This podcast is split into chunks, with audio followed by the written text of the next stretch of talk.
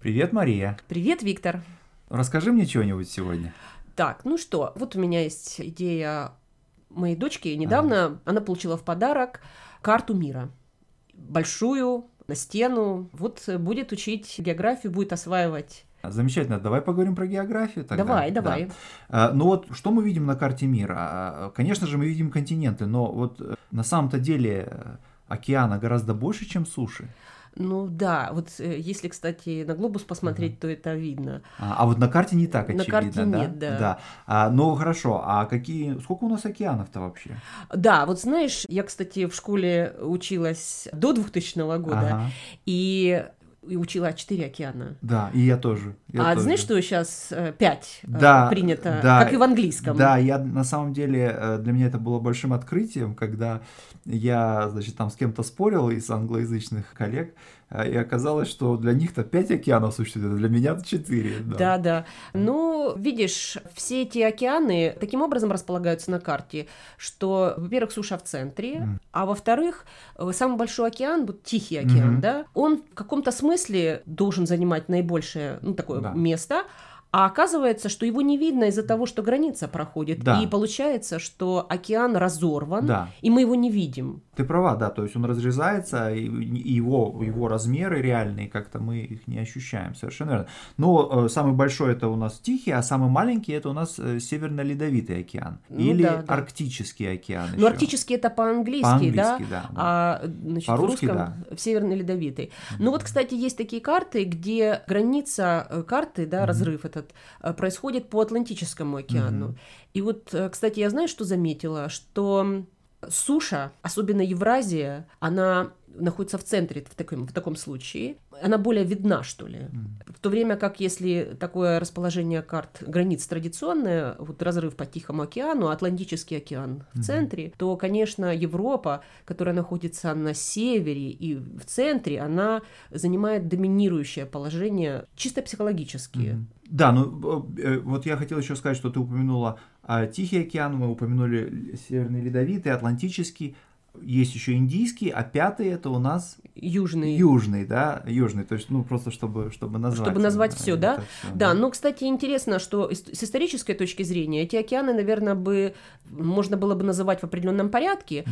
потому что есть вот эта идея, да, что Э, Европа сделала мир глобальным, да, и именно благодаря колонизации, да, да, мир стал глобальным. И таким образом можно говорить, что от торговли такой от угу. Средиземном море, которое, да. в общем, не является, да, океаном, но да. тем не менее очень да. большим водным массивом, поиски Индийского океана, да, да, да, э, Индийский океан подключается как бы к всемирной истории, да. Атлантический океан и да. Э, затем Тихий. Да, ну, можно сказать, что Атлантический океан в какой-то момент стал таким новым Средиземным морем, да, на, в большем масштабе, да, в плане торговли, да, вот, но и в этом смысле интересно посмотреть в будущее, да, потому что, опять же, в силу каких-то географических, климатических изменений, вполне возможно, что Северный Ледовитый океан, который, ну, воспринимается как такой совершенно периферийный, что ли, океан, да, да. вполне возможно станет э, главной или одной из важнейших торговых э, вот, артерий, да, и станет новым Средиземным Средиземным морем в будущем. Возможно, возможно. Это то, что произошло с Испанией, да, mm-hmm. и с Португалией, когда были, были открыты новые континенты, mm-hmm.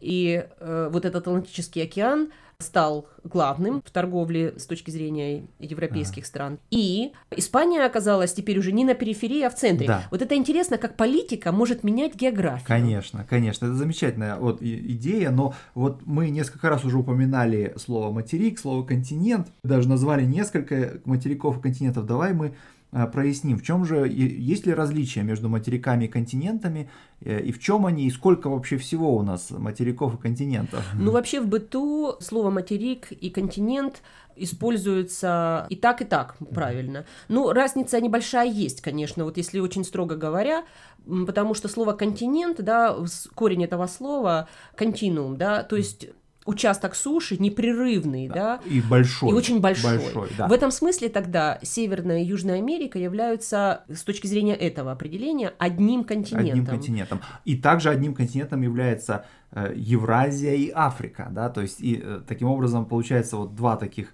больших континентов, как Старый Свет и Новый Свет, и плюс э, у нас Австралия и Антарктида, да? Ну, смотри, значит, Новый Свет ты имеешь, э, как традиционно, да, да, у нас называется Северная и Южная Америка вместе, да? да? да.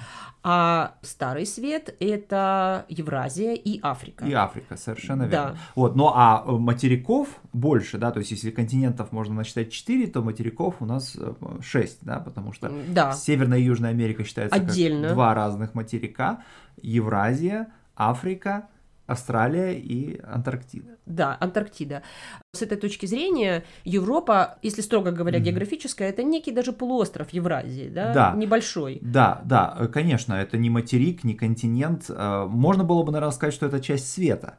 А вот есть еще Так оно и есть, вариант, да, часть да? старого света, да. Да, да, да. Но это используя историческое определение. Да. Ну вот э, мы упомянули Антарктиду, это такой э, тоже, в общем-то, континент, и, и континент, и материк, да, угу. но на самом деле мы часто его не замечаем, потому что это, наверное, связано с тем, как материки располагаются на нашей карте э, и как, какова проекция, географическая проекция, которая определяет нашу карту. Э, да. Вообще, для чего мы используем карты? Для, для того, чтобы там, посмотреть какие-то связи между странами, географические, политические. И в этом смысле Антарктида возникает не так часто, mm-hmm. да? Не так часто возникает вопрос об Антарктиде. Но э, вот я хотела такую историю рассказать. Дочка моя однажды получила в подарок глобус из э, объемных пазлов. И она начала собирать этот глобус. Интересно, что там э, таким образом устроен был этот глобус, что нужно было начинать собирать с э, Антарктиды. Ей еще было очень мало лет, и политическую географию она не осознавала, и мало что знала из этого.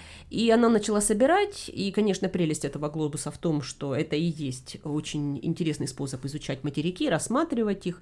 Поскольку э, Антарктида была первой, с нее все это начиналось, и выглядела так, как будто бы она в центре. И э, я заметила, что с тех пор, как э, она собрала этот глобус, Антарктида для нее э, это очень значимый материк.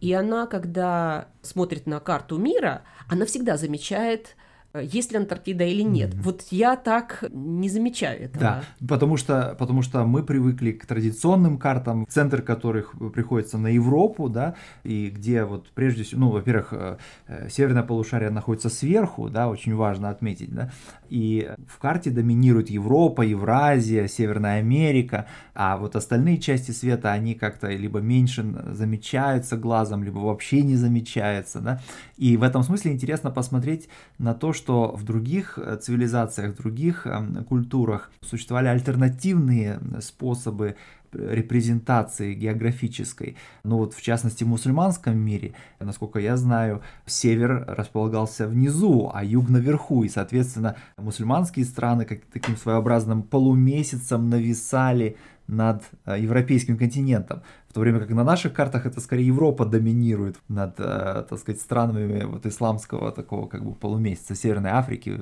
Ближнего Востока там и так дальше. Ну что далеко ходить, сейчас есть э, альтернативные карты. Mm. Карта перевернутая, там где юг наверху, в Новой Зеландии такие карты есть, в Австралии. Да, где да. Новая Зеландия находится в самом центре вообще всей карты, да? Э, да, но вообще-то, кстати, это очень трудно расположить mm-hmm. ее в центре. Mm-hmm. Есть э, такие проекции, где она действительно в центре, и, на мой взгляд, она выглядит достаточно одиноко. Хотя, если ты посмотришь на традиционную карту, э, видно, что она достаточно близко к Австралии, mm-hmm. то есть она каким-то образом соединена вот со ну всем ну, да. миром. А видно, что все-таки Новая Зеландия окружена океаном, не просто там водой, а именно ну, большим да. океаном. Ну вот это означает, означает, что вот то, что занимает центральное место, или то, что находится сверху, оно как бы э, спонтанным образом как бы преобладает, доминирует над всем остальным, да, и поэтому любая географическая карта это своего рода политическое какое-то вот э, действие, да, то есть оно как-то как структурирует вот э, глобальные, так сказать, отношения, иерархии там и так дальше. Uh-huh, uh-huh, uh-huh. Вот. Но еще что интересно упомянуть, наверное, о том, как раскрашивается карта.